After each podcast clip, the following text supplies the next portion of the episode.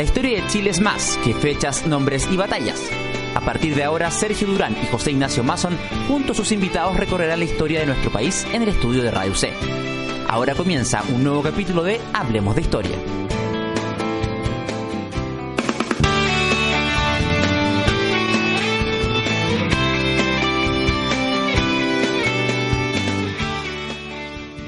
Hola amigos de Radio C y de que suenan bien, 660 amplitud modulada radioc.cl. Se inicia otro capítulo de Hablemos de Historia. Cada semana conversamos con historiadores nacionales, algunos extranjeros también han pasado por acá, historia de Chile y el mundo.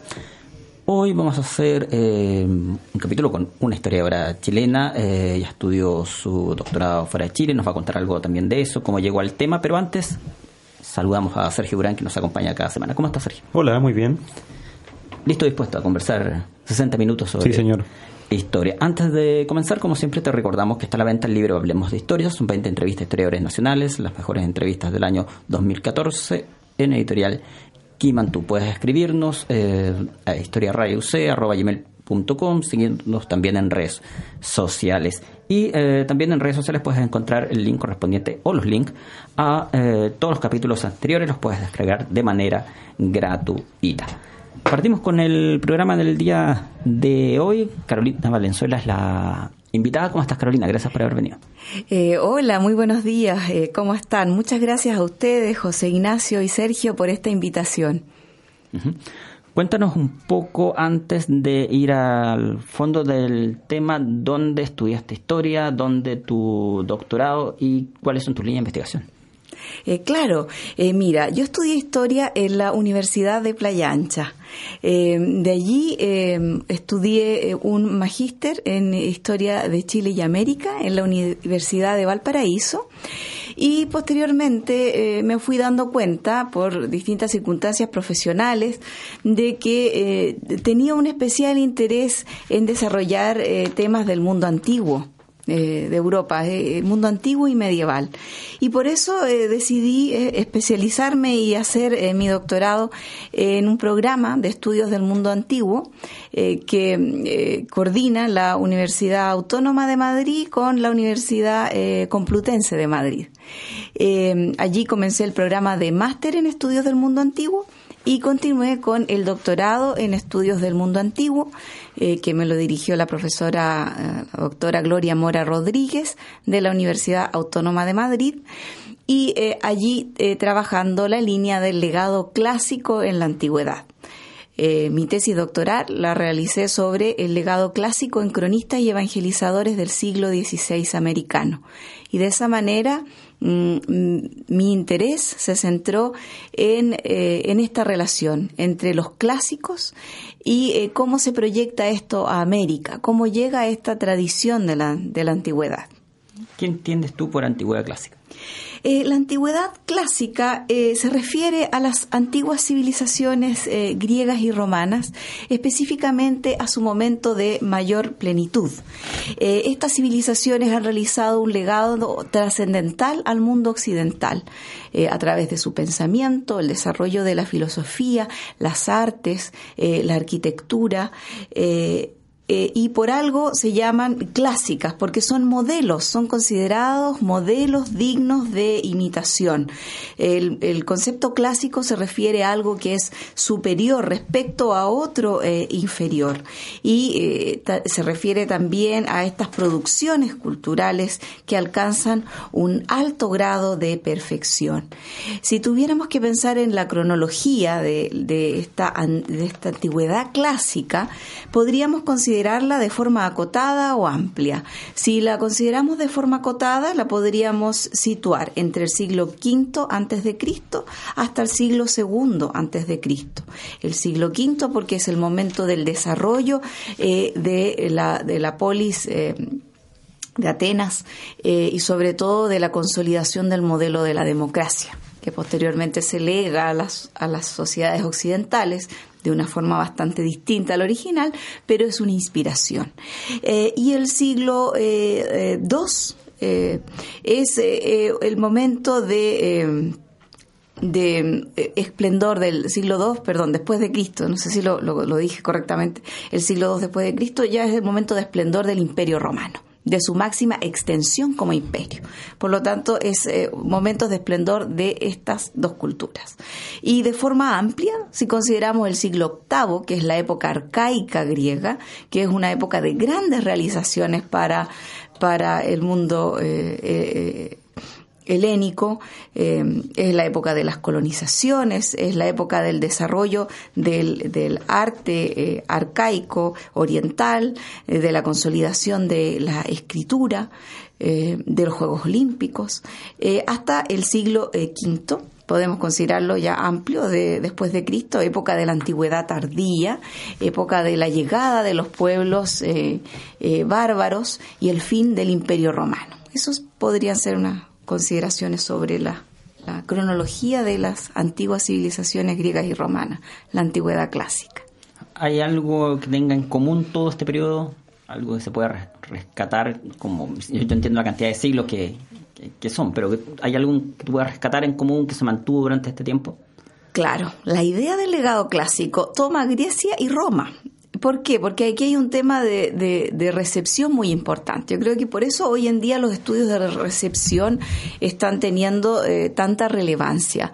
Porque Grecia es un modelo y Roma va a adaptar el modelo de Grecia. Va a adaptar eh, sus dioses, va a adaptar su pensamiento, eh, va a adaptar su estética la va a hacer suya y van a ser justamente los romanos los que van a transmitir este legado, gracias a su tremendo proceso expansivo en el Mediterráneo, van a transmitir este legado eh, a todo el mundo que ellos controlan a todo el, mundo mediterráneo, las costas de Asia Menor, de África, eh, y son los que permiten la conservación de esta tradición y también una reinterpretación del mundo eh, clásico griego que hacen propio. ¿ya? Yo creo que ese legado en conjunto es lo esencial de la antigüedad clásica. Por eso es tan importante para nosotros, porque recibimos eh, esa influencia y ya iremos comentando cómo la recibimos, que yo creo que eso es uno también de los temas que vamos a ir viendo. A propósito de la proyección de, la antigüedad clásica, eh, mientras te escuchaba, Carolina estaba pensando en, en, el Imperio Romano y cómo este se va a transformar en una especie de modelo para todos los gobiernos con pretensiones imperiales hasta el siglo XX inclusive. Eh, en ese sentido quería llevarte hasta mm, el momento de transición entre la República y el Imperio, ya con más concretamente esta figura eh, conocidísima que es Julio César. Eh, si nos podías contar un poco de, este personaje, en qué nos encontramos, por ejemplo, en, en su juventud, antes de ser el, bueno, el gran Julio César de la historia. La vida de Julio César es realmente apasionante. Es muy interesante eh, porque además Julio César eh, jugó un rol político trascendental y es una figura clave para entender eh, el fin de la República y el comienzo de, un, de una nueva etapa que va a ser la época imperial. Es una figura clave. Él nació hacia el, el, 100, antes de nuestra era. tuvo una vida muy, muy interesante porque desde muy joven debe asumir importantes funciones dentro de su grupo familiar, ya que a los 16 años muere su padre y él se convierte en el pater familia, en el jefe eh, de la familia. Casa tempranamente también con Cornelia, que es hija de Sina, un mm, destacado político del Partido Popular. Y eh, lamentablemente por las circunstancias políticas de, de, la época de la República, de esta crisis de la República que le toca vivir a Julio César, el triunfo de Sila de, del partido Optimate hace que César tenga que ser, eh, pase una, una, época perseguido, oculto, viajando de una ciudad a otra. Eh, se dice que también estuvo sirviendo en, en, en el ejército, en Cilicia, en Anatolia, actual Turquía. Eh, hasta que finalmente logra eh, volver a Roma eh, y realiza una carrera política hace como una carrera política destacada. Entonces allí comienza a asumir cargos importantes como pontífice o tribuno militar. También apoya al general Pompeyo en su lucha por restaurar los derechos de los tribunos de la plebe. Eh, y eh, consigue una cuestura en Hispania ulterior. ¿Ya? Aquí es donde también eh, Suetonio eh, nos cuenta un episodio bien interesante y conocido de la vida de, Julio César, que estando Julio César en, Cádiz, eh, ve una, una estatua de Alejandro Magno y llora frente a la estatua diciendo que a la edad a la que había fallecido Alejandro Magno, él aún ya tenía esa edad y no había conquistado nada, no había hecho nada. Esto puede ser solo una anécdota, no sabemos cuán real pueda ser, pero nos da la idea ¿no? de este Julio César que tiene ambiciones políticas importantes y que quiere hacer grandes cosas eh, con su vida. Eh, eh, de allí que él, en este momento de crisis, se establezca un primer triunvirato, el que se conoce como el primer triunvirato, que es una alianza estratégica, una alianza estratégica entre importantes políticos de Roma. Eh, entre ellos eh, fue Julio César, el general Pompeyo y un, rico aristócrata que es Craso. ¿ah? Em, ellos eh, son el primer triunvirato que se constituye hacia el año 60 ¿ah? antes de Cristo. Eh, hacia el 59 Julio César ya es cónsul y además tiene por primera vez el mando del ejército en Iliria, en Galia Cisalpina y Transalpina, lo que para él es muy importante en su carrera porque es primera vez que él está comandando un ejército. Eh, uno de, sus, de, los episodios más heroicos y conocidos también tiene que ver con este proceso del sometimiento de la Galia transalpina. Eh, en el año 58, Julio César eh, comanda las operaciones para el control de la Galia, el sometimiento de los galos. Aquí es imposible no pensar en eh, Asterix y Obelix, mm. que son famosos personajes de cómics que, bueno, se ambientan en, en este periodo y justamente en este contexto histórico, ¿no? La llegada de Julio César, el combate contra los romanos, es una forma también de legado y reinterpretación de la antigüedad muy interesante y que hasta el día de hoy es, es muy atractivo. Eh, bueno, eh, de allí también Julio César organiza expediciones a Britania y refuerza de manera importante las fronteras con los germanos. Esto le da a él eh, bastante poder. considero que es, es, muy importante en, en ese sentido. Eh, lamentablemente, claro, eh, empieza un deterioro de las relaciones militares con, los triunviros.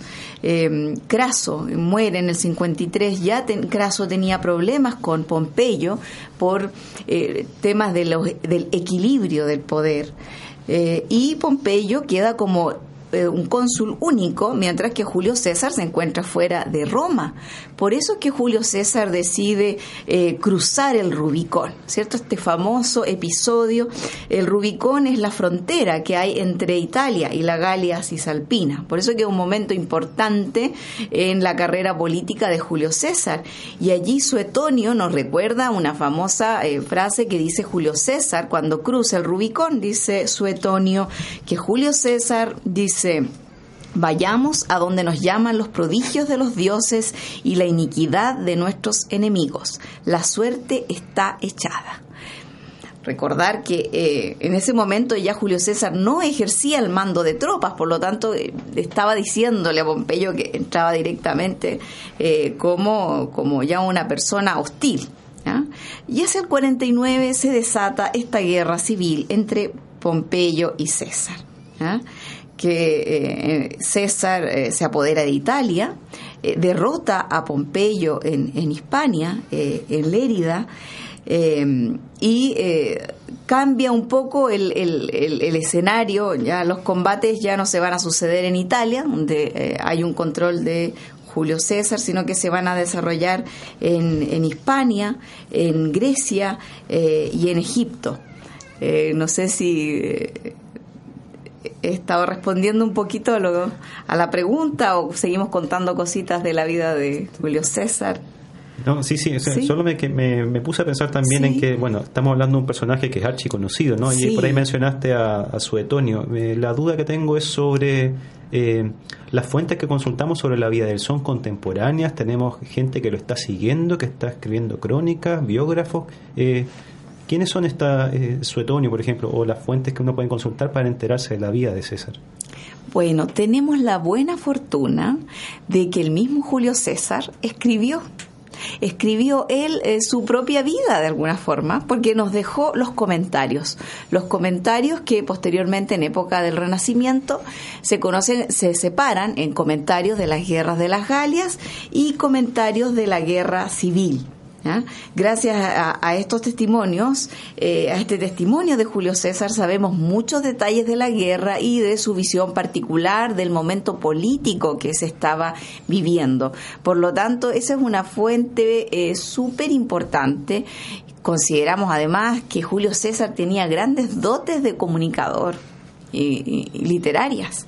Eh, por lo tanto, eh, de verdad, sus comentarios, vamos a ver, son eh, además una gran inspiración. Tenemos el caso Suetonio, en su obra Los Doce Césares, encontramos información relevante de Julio César, también en Plutarco, Vidas Paralelas, y si queremos recomendar una biografía actual, muy actual y muy completa e interesante, amena sobre Julio César, eh, yo recomendaría la biografía de, eh, escrita por eh, Adrian Goldsworthy y el libro se llama Julio César. Está en librerías, se encuentra en Chile y es una excelente, una excelente obra que muy completa sobre el estudio de la vida de Julio César. Muy recomendable. Hay una palabra que usamos hasta el día de hoy, por ejemplo, para referirnos, o de hecho para referirnos a eh, gobernantes que eh, son claramente autoritarios eh, y que tienen un tiempo muy prolongado en el, en el poder y los calificamos como dictadores. Ese término en tiempos de Roma era la definición parecida a la actual, era diferente. Julio César era un dictador, ¿por qué? Sí, ¿por qué no? Eh, bien, sí, efectivamente, como dices, eh, José Ignacio, hoy tenemos un concepto del dictador que es muy distinto al que había en la, en la antigüedad.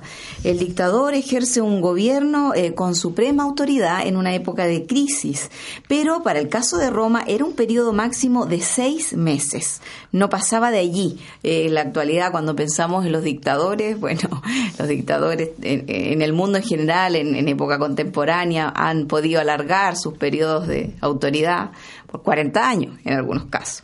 Lo, ideal en Roma eran seis meses. Ahora, no obstante, también eh, hay algunos que sobrepasaron esos límites y yo creo que aquí eh, eh, podemos hablar de, Julio César también. Bueno, otro rasgo importante es que el dictador en Roma era nombrado por el cónsul, pero por orden del Senado, que este es un órgano político muy importante en el mundo romano, desde época monárquica hasta el final del imperio es, una institución que prevalece eh, y que eh, es, muy importante al momento de estudiar la institucionalidad política de Roma. Eh, bueno, sí, el caso de Julio César, él efectivamente es nombrado dictador. tras la derrota de Pompeyo en, Hispania, en Lérida, Julio César pasa a ser dictador y posteriormente pasa a ser dictador vitalicio. Ese sí que es un problema. Cuando Julio César e-, es nombrado dictador vitalicio, es el momento donde comienzan los, los problemas de, de, nuestro personaje, porque muchos ven este, esto de permanecer demasiado en el poder con un problema con la identificación de la figura de un rey. Y empieza la idea de que a lo mejor Julio César quiere convertirse en rey. Y ese es un tema muy delicado para los romanos. Eh, los romanos se prometieron a sí mismos no volver al sistema monárquico, que era el primer sistema de gobierno que ellos habían tenido. Y eso genera, por supuesto, antipatías eh, y rechazo. En ese sentido, eh, Octavio, que va a ser el primer emperador, fue un poquito más estratégico y más sutil al momento de ir demostrando sus eh, ambiciones en, concentrar el poder. A lo mejor a Julio César le faltó un poquito más de estrategia para ir haciéndose con el poder de forma gradual. Y eso finalmente es lo que le cuesta la muerte en un complot en el Senado en el año 44, comandado por eh, Bruto y Casio. Hablaste eh, no sé si querías agregar algo, más. Sí, eh, ah, sí, hasta la siguiente pregunta. Sí, eh, también, bueno, me gustaría destacar, creo que no hemos hablado suficiente también el caso de las virtudes militares, a pesar de que a lo mejor políticamente Julio César debió haber sido un poquito más estratégico para ir acercándose al poder que tanto anhelaba, ciertamente desde el punto de vista militar fue muy destacado. Él, durante sus campañas militares hizo importantes innovaciones militares, puso fin a la estacionalidad de la guerra, creó un, grupo de reserva operativa que se unía a los combates una vez que estos se iniciaban allí donde fueran más necesarios.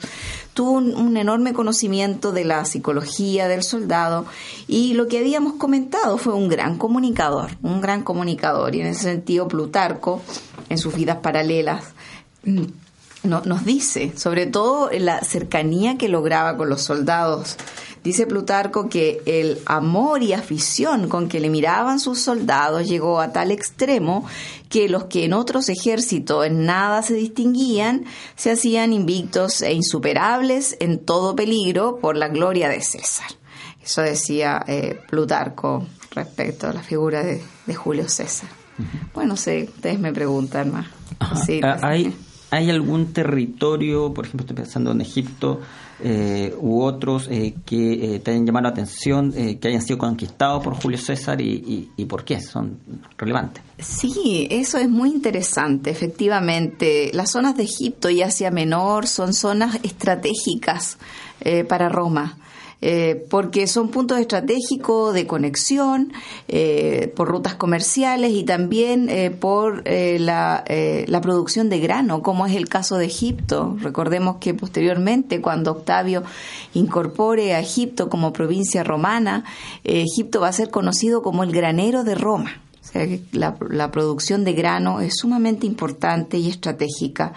Pero eh, estos territorios toman relevancia sobre todo al final de la guerra civil, del conflicto entre Pompeyo y Julio César. Porque la batalla definitiva se da, bueno, la batalla definitiva contra Pompeyo es en Dyrrachium. Eh, y de allí Pompeyo huye a Egipto, ¿cierto? De Grecia huye a Egipto, donde eh, finalmente, bueno, es, eh, es asesinado. Pero allí, ¿no es cierto? Eh, Julio César pasa un, episodio interesante, ¿no? Porque Julio César tiene que pactar, va, le interesa el, eh, el tema de Egipto, de controlar la zona, y eh, llega a un acuerdo y pacta con la famosa reina de Egipto, de la dinastía tolemaica, la famosa reina Cleopatra. Cleopatra es confirmada como reina de Egipto. Ella es una estratega también, ella está ahí en, en estos eh, tejemanejes del poder eh, y logra convencer ¿no? a Julio César de que le dé eh, esa eh, anhelada autonomía para, para su país. Luego Julio César continúa a Asia Menor y derrota a, a, Farnaces, que es el rey del Ponto, en la batalla de Sela. Y allí también el control de la zona es muy importante. Estamos hablando de un proceso final de la República, Roma sigue creciendo y sigue expandiéndose. ¿Mm? Eh, quiero llevarte ahora, Carolina, al tema de, para hablar más precisamente de esta proyección de, Roma ahora hacia el periodo eh, dentro de la historia universal, inmediatamente posterior, que es la, la llamada Edad Media. Eh, y algo en tu trabajo desarrolla sobre cómo podría incidir o cómo se relaciona la antigüedad clásica con la espiritualidad medieval. ¿Qué nos puedes decir de esa relación? Eh, sí, efectivamente, hace un par de años escribí un artículo que se, llamaba así, ¿no? Antigüedad clásica y espiritualidad medieval, eh, sobre todo para el caso de América. Eh, este nexo entre antigüedad clásica y espiritualidad medieval está dado por el Renacimiento porque es justamente el Renacimiento el que permite la recuperación de los clásicos, de los autores griegos y romanos, y la difusión y lectura de estos clásicos durante fines del siglo XV y, durante todo el siglo XVI. Eh, el caso de estudio fue principalmente el de los evangelizadores franciscanos. Eh, pues son justamente los franciscanos los que comienzan las primeras misiones eh, en América en el Nuevo Mundo. Y eh, son ellos los que tienen una arraigada espiritualidad eh, medieval. Eh, en yo en este tema recomiendo mucho el libro de Filan, El reino milenario de los franciscanos del Nuevo Mundo, que aunque es un libro antiguo, nos da una idea de cómo se desarrollaba esta espiritualidad.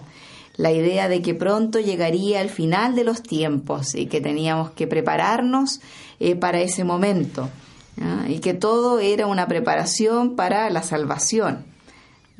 Esas ideas llegan con los franciscanos a América, pero también llegan acompañados de otras ideas eh, que tienen que ver con el conocimiento de la antigüedad clásica. Y así, por ejemplo, destaca de forma muy importante eh, Jerónimo de Mendieta y su historia eclesiástica indiana. Eh, Jerónimo de Mendieta es un franciscano que tiene esta espiritualidad medieval, cree que llegará en el final de los tiempos, eh, pero a, su vez cuando necesita interpretar eh, a los pueblos nativos que, está viendo en el Nuevo Mundo, eh, recurre a los clásicos y ve las similitudes que los nativos tienen con los griegos y romanos de la antigüedad. ese es un punto de conexión importante entre antigüedad y esta espiritualidad de los franciscanos. Es decir, que no, estamos hablando de una curiosidad meramente intelectual, sino que eh, este legado clásico va a incidir en, bueno, en cosas como, por ejemplo, cómo tratamos de incorporar a todo este nuevo mundo a nuestro a nuestra mentalidad, a nuestro orden de cosas. Sí, lo que pasa es que eh, las personas que vienen desde Europa, principalmente me refiero a a los conquistadores y los evangelizadores, eh, llegan eh, y observan una, un, un mundo que desconocen. Y tratan de interpretar y acercar este mundo al suyo y la herramienta de interpretación es el mundo clásico tratan de buscar eh, algún referente con el que puedan ser comparados y los clásicos eh, son una verdadera herramienta para la interpretación del nuevo mundo, de algo que no se comprende en su totalidad.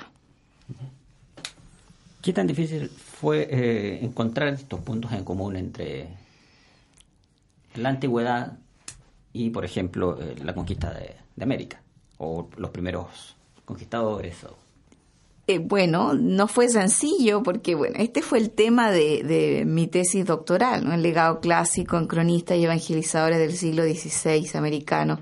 Y mm, aunque no es sencillo, ciertamente fue muy eh, entretenido y gratificante dedicar algunos años de mi vida a investigar sobre esta temática allí me di cuenta lo que ya había señalado, ¿no? que el Renacimiento es un hito trascendental en la recuperación del legado y en la recepción, la lectura de estos clásicos.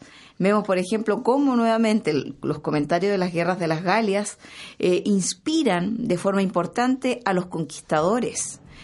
Podemos pensar en el caso de eh, Alonso de Ercilla, la forma como él aborda eh, cuando nos cuenta sobre los araucanos, que es el enemigo. Eh, Ercilla ensalza, ensalza al otro, ensalza a los araucanos, Los, los mapuches, nos habla de los bravos que son, los fieros, los admirables, y en ese sentido está copiando de cierta forma cómo Julio César también admiraba a los pueblos galos. Eh, y eh, porque el enemigo eh, temido es también un enemigo más digno, más noble, un enemigo que da gloria a la victoria. Bernal Díaz del Castillo también es un admirador, un conocedor de los comentarios de Julio César y compara muchos aspectos de la vida de Hernán Cortés con la vida de Julio César. ¿Mm? Entonces hay muchos puntos donde se puede eh, donde se pueden identificar eh, los clásicos en las crónicas de América. Estás escuchando Radio Ustedes que suenan bien, nos vamos a hacer un corte. Antes de eso, te recordamos que estamos hablando con Carolina Valenzuela sobre la antigüedad, eh, Grecia, Roma, especialmente hemos tocado últimamente Roma y ver la conexión con eh, tiempos de la historia más eh, reciente. También te recordamos que está a la venta el libro Hablemos de Historia, editorial Kimantú, son 20 entrevistas a historiadores nacionales y también que puedes descargar todos los capítulos anteriores, son más de 100, de manera gratuita desde la plataforma ebooks. Puedes entrar a redes sociales, Facebook, también en Twitter estamos ahí y el enlace correspondiente. Nos vamos a un corte acá en Radio y volvemos de inmediato con más Hablemos de Historia. historia. Cada vez queda menos para el fin del semestre y nuestras ansiadas vacaciones.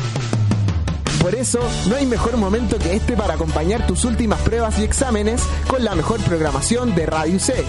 De lunes a viernes, la radio de tu universidad suena a través de radioc.cl.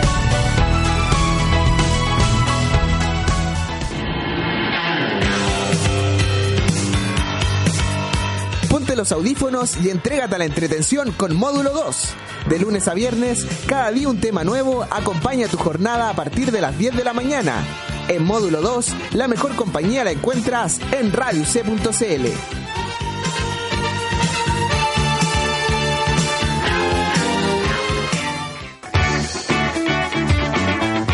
Encajar en la universidad ya no es tarea difícil, porque todos los miércoles los novatos se toman el estudio.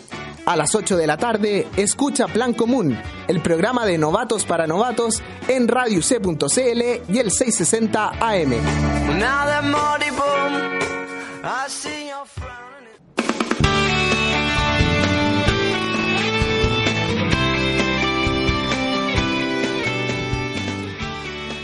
Estamos de vuelta acá en Radio C, de que suenan bien, 660 amplitud modular, radioc.cl. Puedes escuchar nuestros podcasts, nuestros capítulos anteriores de manera gratuita. Tienes que conectarte a Twitter, también a Facebook. Están ahí los enlaces correspondientes. Hoy me acompaña en la conducción Sergio Urán. Estamos conversando con Carolina Valenzuela.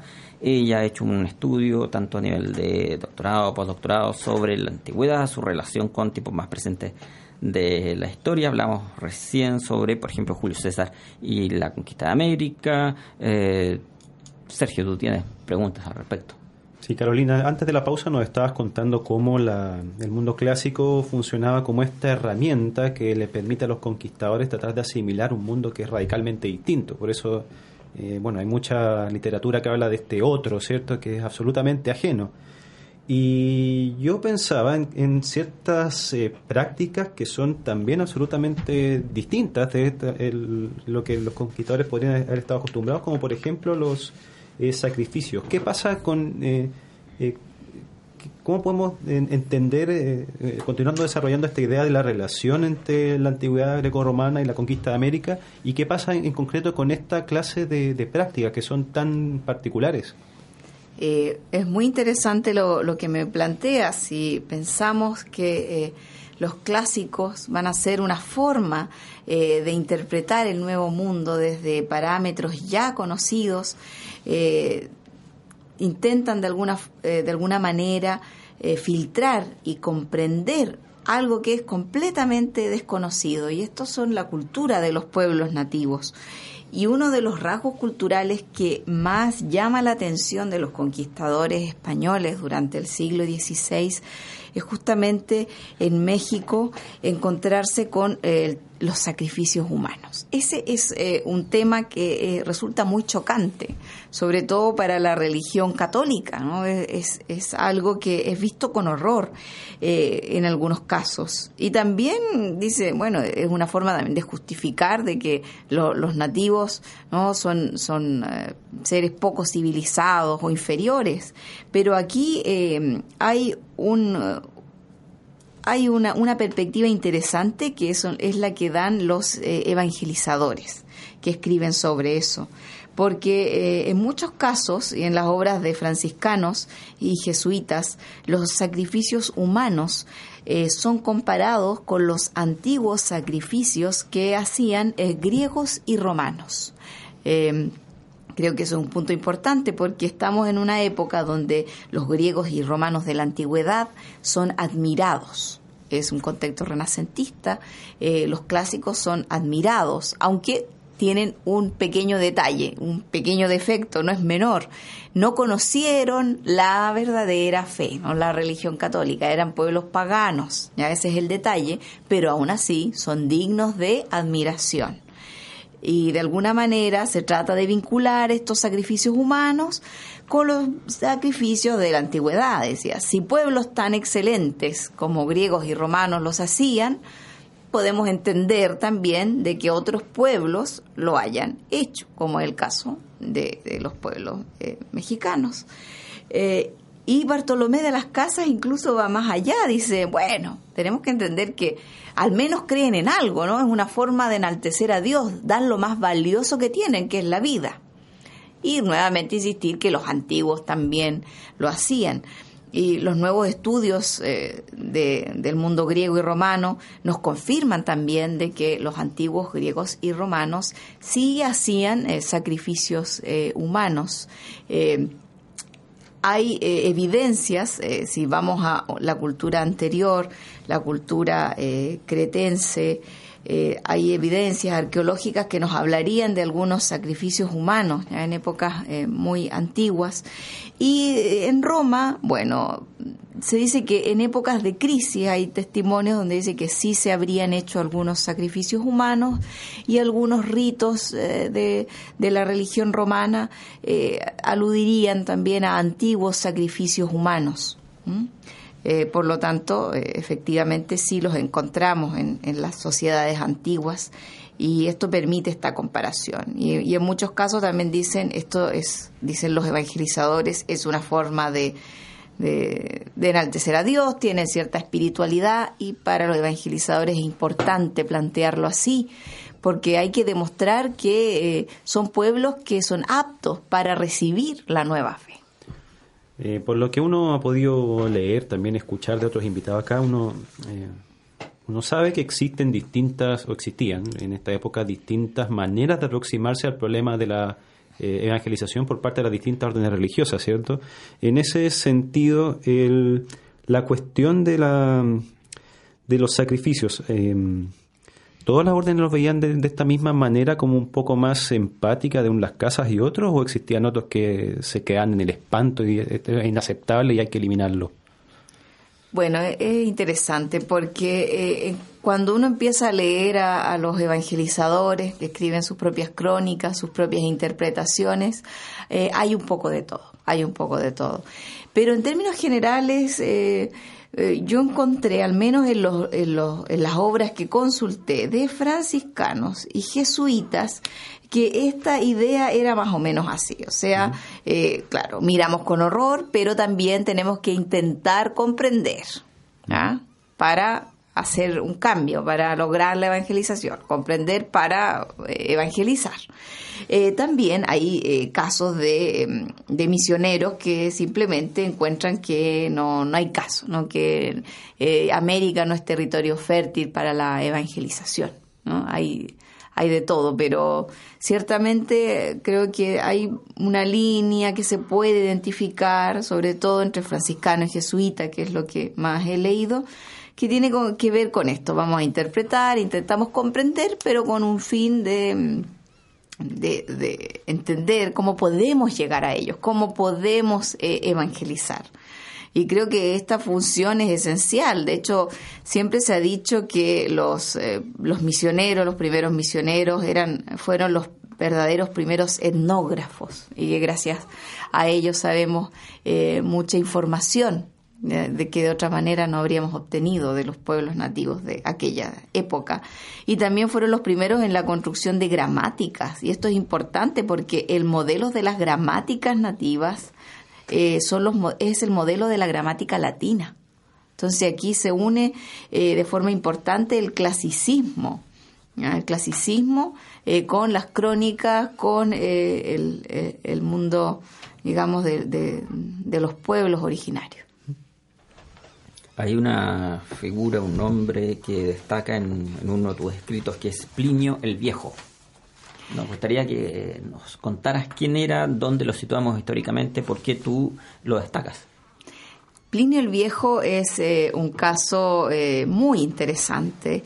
Plinio el Viejo fue un intelectual, eh, un político, un hombre de carrera del siglo I de nuestra era y escribió una obra maravillosa. Escribió, bueno, escribió varias, pero la que sobrevivió fue la historia natural. Su historia natural en 37 em, eh, volúmenes, eh, que era un compendio, era un, trabajo enciclopédico de todo el conocimiento del mundo natural de la época. Él se vale mucho de informantes, de, se vale mucho de las, de las obras de, de Barrón, se, se apoya también en, en, Aristóteles para construir eh, una historia amplia y fascinante sobre el mundo natural en el amplísimo imperio romano, todo el conocimiento y todo lo que sucedía en este importante imperio. y su, su, su, historia natural fue una tremenda inspiración después en época renacentista y también para el caso de América. Plinio es eh, revalorizado tremendamente en, el Renacimiento y desde el siglo XVI hasta el siglo XVIII eh, es editado de forma constante en, distintas lenguas eh, y tiene una gran difusión la obra de Plinio. De hecho, cuando se le quería decir a un destacado explorador, botánico, naturalista o médico que, que se dedicaba a las plantas, se le solía llamar, este es un Plinio. a Francisco Hernández, el, el, protomédico de Felipe II, de rey Felipe II de España, se le llamó también ¿no? el Plinio el Plinio del Nuevo Mundo, a José de Acosta, el destacado naturalista jesuita también. Él fue llamado por, eh, eh, por Benito Jerónimo Feyó, fue llamado también Plinio del Nuevo Mundo. Entonces, eh, realmente la historia natural de Plinio tiene una trascendencia súper importante hasta el mismo siglo XVIII, que eso también es una temática interesante.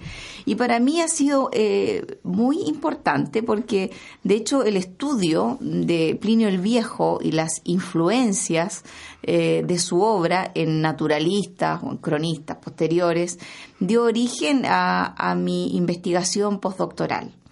Eh, que se titula eh, Tradición clásica en los naturalistas jesuitas chilenos, una contribución desde la antigüedad clásica a la historia de las ciencias naturales en Chile. Y en este contexto Plinio el Viejo juega un rol fundamental porque su influencia ha sido eh, muy destacada, sobre todo en el ámbito jesuita un modelo de historias naturales para la Compañía de Jesús eh, fue establecido por eh, el jesuita español eh, José de Acosta, que en 1590 escribe la historia natural y moral de las Indias. Y José de Acosta se basa prácticamente en las mismas estructuras que utiliza Plinio el Viejo para escribir su historia natural. José de Acosta cita constantemente a Plinio, en algunos casos para confirmar que está de acuerdo, para mm, eh, y en otros para rebatir también. O sea, porque los clásicos son admirados, pero en el siglo XVI también son rebatidos, porque hay eh, otra cosa que es mucho más valiosa, que es la experiencia, la experiencia de lo visto y lo vivido, que va a ser una fuente de autoridad importante hacia fines del siglo XVI y siglo XVII. Eso también es eh, importante. Y eh, hay episodios muy interesantes donde se ve especialmente la influencia de Plinio el Viejo, que es de los que yo más he estudiado, que es el libro 37 eh, dedicado a la minería en, en Hispania. Este es un modelo que es seguido tanto por José de Acosta para explicar la actividad minera en México y Perú, y también posteriormente por eh, Juan Ignacio Molina en su ensayo, sobre historia natural, el Sayo, el famoso Sayo de Historia Natural de 1800, 1700, 1782, traducido después eh, al castellano en 1788.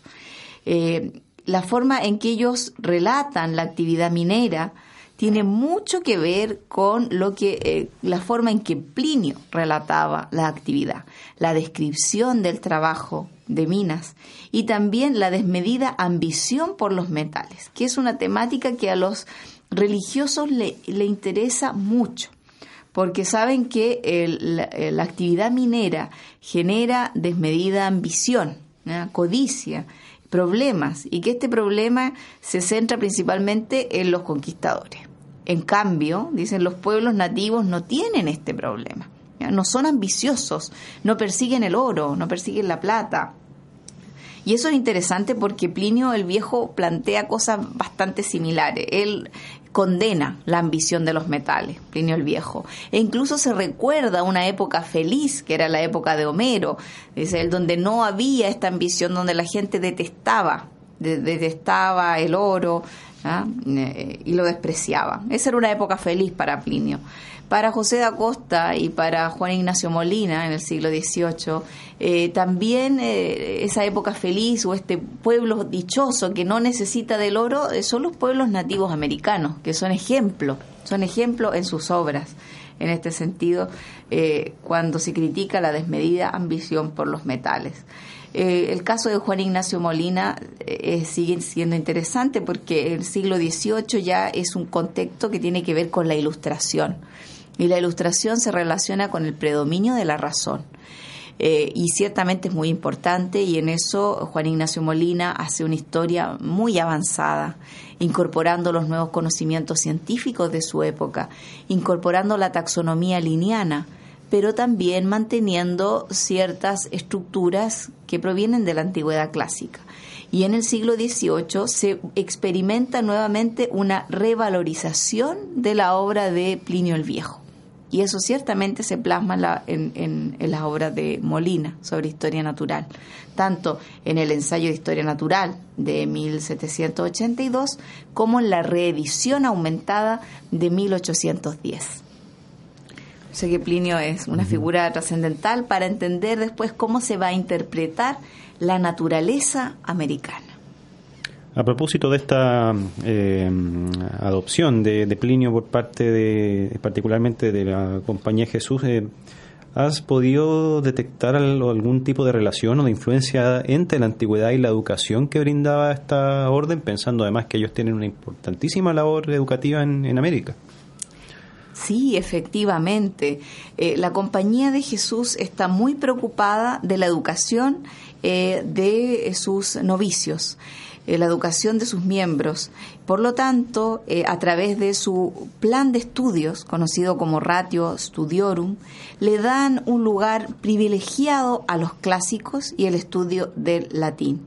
Esto es muy importante y también hay que ponerlo en un contexto donde los jesuitas logran además construir una red global eh, generando un amplio intercambio y transferencia de conocimiento entre los distintos miembros que se encuentran misionando en distintos lugares eh, del orbe, lo que hace que sea una orden muy interesante, con mucha movilidad y también que recibe mucha información y conocimiento de esta red global que ellos mismos van formando. Eh, el estudio de los clásicos les sirve también como modelo en sus propias escrituras, tanto en sus reportes y cartas que tenían que mandar de forma periódica a los superiores, como también en la construcción de las historias naturales que van a hacer los jesuitas, también con un fin misional de dar eh, a conocer las características eh, físicas y geográficas de los lugares donde los padres se encontraban misionando.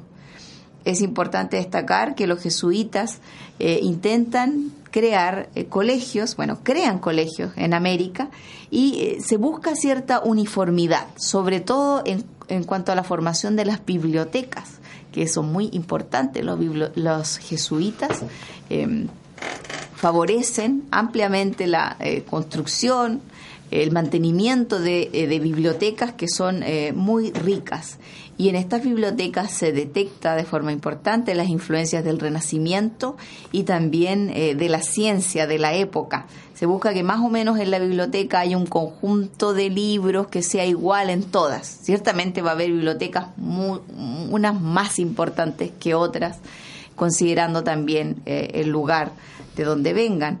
Eh, también hemos estudiado y revisado el inventario, el inventario de la biblioteca del Colegio Máximo de San Miguel. Y ahí uno se va dando cuenta, para el caso aquí de Santiago, cómo está la presencia, por ejemplo, de, Dioscórides, que es eh, un médico importante, médico naturalista, eh, que mm, de griego de la antigüedad que nos da información sobre las plantas medicinales, lo que resulta tan importante.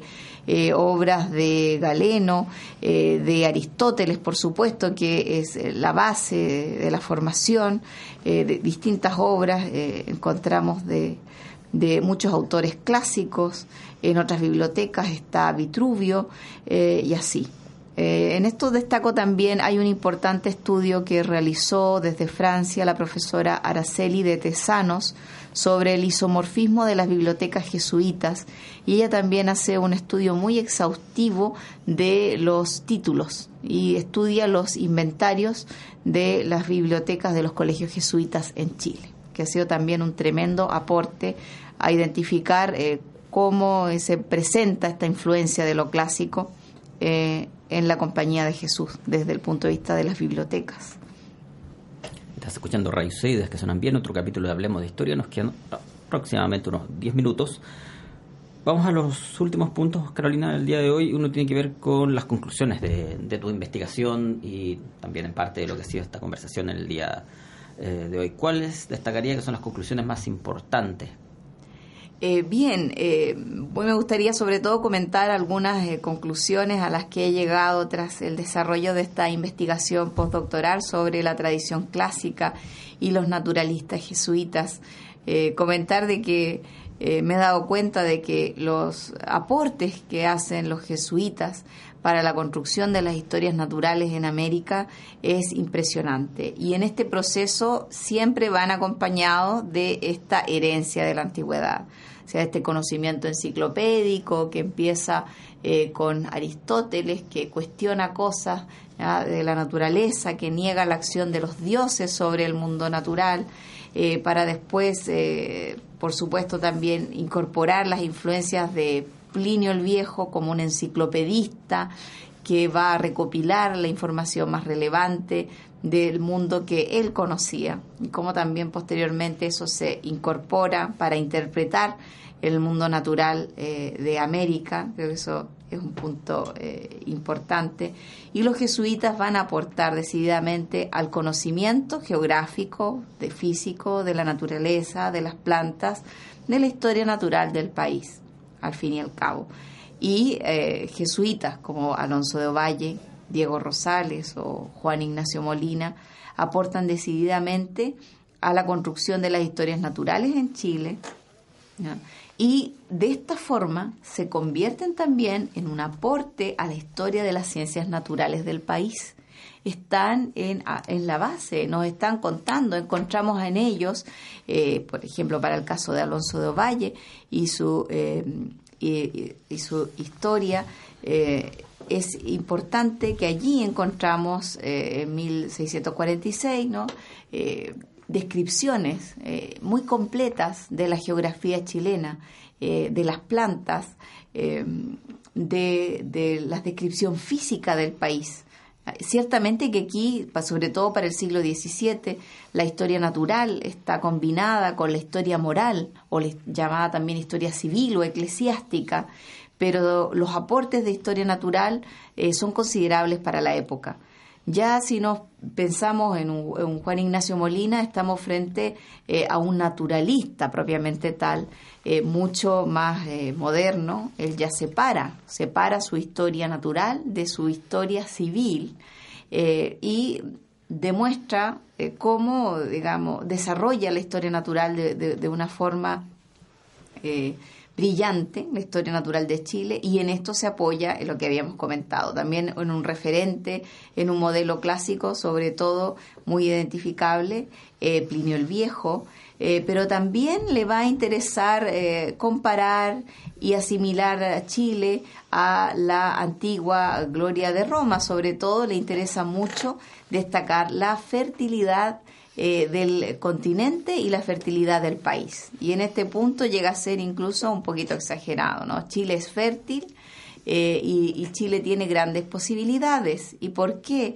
Porque eh, se da toda una disputa, la disputa del nuevo mundo, donde el filósofo intelectual Cornelius de Poe postulaba la inferioridad del continente americano, decía que era infértil, que aquí nada crecía, y salen muchos jesuitas a la defensa de América, sobre todo jesuitas expulsos, y uno de ellos es, eh, es Molina, es Molina, eh, Clavijero lo hizo en México también. Y, encuentra eh, en, en, Virgilio antecedentes para mostrar a, Chile como otro jardín del Edén, otra Roma gloriosa, sobre todo a través eh, eh, de las geórgicas de Virgilio. Así que las influencias clásicas están presentes también en esta forma de construir eh, las historias naturales de nuestro país. última pregunta, Carolina. libros, artículos, autores que puedas mencionar para seguir conociendo ya sea la antigüedad o su proyección en periodos posteriores. Eh, bien, eh, sí, hay muchos libros interesantes que nos pueden servir para conocer un poquito más la antigüedad. Eh, yo recomiendo principalmente a una autora británica de la Universidad de, Cambridge, la profesora Mary Beard. ella ganó el año pasado el premio Princesa de Asturias y eh, tiene, al menos aquí en Chile, podemos encontrar fácilmente dos libros fantásticos. Uno de ellos se llama Una historia de la antigua Roma. Es un compilado de pequeños artículos sobre personajes de la antigua Roma, que es muy entretenido, muy recomendable. Y también de la misma autora, Mary Beard, La herencia viva de los clásicos. Eh, ella reflexiona sobre cómo la antigüedad clásica, griega y romana, tiene un impacto en los medios eh, audiovisuales actuales. Eh, es muy entretenido, una lectura muy amena y lo recomiendo. Para eh, el estudio, por ejemplo, del tema de los manuscritos en el Renacimiento, recomiendo también a Stephen Greenblatt y su obra El Giro. Stephen Greenblatt nos habla de la historia de un manuscrito en particular, la historia del Rerum Natura de Lucrecio. Y también nos va contando más historias sobre los manuscritos eh, durante la Edad Media y eh, los comienzos de, la Edad Moderna. Es un libro muy ameno, también muy recomendable para el conocimiento del mundo antiguo. Para eh, profundizar más sobre la vida de Julio César, el autor que ya había señalado, Adrian Goldsworthy, con su biografía llamada Julio César. También se encuentra fácilmente en librerías. Y para el tema de los jesuitas y su vinculación con el mundo clásico, recomiendo de forma especial un libro editado por Luis Millones Figueroa y Domingo Ledesma que se llama El saber de los jesuitas, que también eh, es un aporte de distintos especialistas sobre cómo los jesuitas han aportado a la historia eh, natural del Nuevo Mundo. Sergio preguntaba por libros, te pregunto yo por eh, documentales, videos o algo por el estilo que podamos encontrar, que podamos ver. ¿Nos recomiendas alguna película? Eh, yo recomiendo sobre todo escucharlos a ustedes, porque es un programa fantástico, lo recomiendo a mis estudiantes. Eh, de, documentales, nuevamente recomiendo a la profesora Mary Beard, porque hace poco sacó también eh, una serie de documentales sobre Roma, que es muy recomendable. Eh, que fue hace muy poquito. Película, yo creo que siempre es recomendable ir eh, viendo películas de la antigüedad, independiente si son súper buenas o no. Yo creo que lo importante, sobre todo para los estudiantes que se están formando en esta área, es ir conociendo qué es lo que hay, eh, cómo se plasma esta recepción de lo clásico en el mundo actual, e ir analizando y revisando distintas películas ya sean películas hechas a lo mejor en, en los años 60, ¿no? lo que se llamaba el peplum, ¿no? estas de películas de romanos o de griegos, y también lo que se hace actualmente. Por ejemplo, durante el 2014 salieron dos versiones de la leyenda de Hércules, ¿no? que fue curioso. Eh, tenían poco que ver con el mito, pero no importa, eso nos lleva a reflexionar cuánto del Hércules mitológico está en esas películas, cuánto no lo mismo Troya u otras mm, hay que nos sirven para reflexionar así que recomiendo en general ver, ver películas de la antigüedad para tener temas de debate estamos cerrando el programa de hoy día Carolina te damos las gracias por haber venido acá a Radio C muchas gracias a ustedes sigue recomendando nuestro programa, nuestro podcast a sus alumnos. De todas maneras. Se agradece aquello la, la difusión. Uh, Sergio, nos encontramos en una próxima ocasión. Sí, señor. Como siempre, gracias a los auditores que nos ayudan con los rutiteos, con eh, la difusión a través de redes sociales. Te recordamos que está mm, a la venta el libro Hablemos de Historia, son 20 entrevistas a historiadores nacionales, editorial Quimantú, historia de la televisión, historia de la muerte, historia también del anarquismo, elecciones presidenciales en los años 60, esos y otros temas en el libro Hablemos de Historia. Y recuerda, una vez más, los podcasts están absolutamente disponibles de manera gratuita. Nos vamos, Sergio Carolina, nos encontramos en una próxima ocasión, acá en Hablemos de Historia, Radio C, ideas que suenan bien. Sergio Durán y José Ignacio Mason, junto a sus invitados, hicieron un recorrido por la historia de Chile.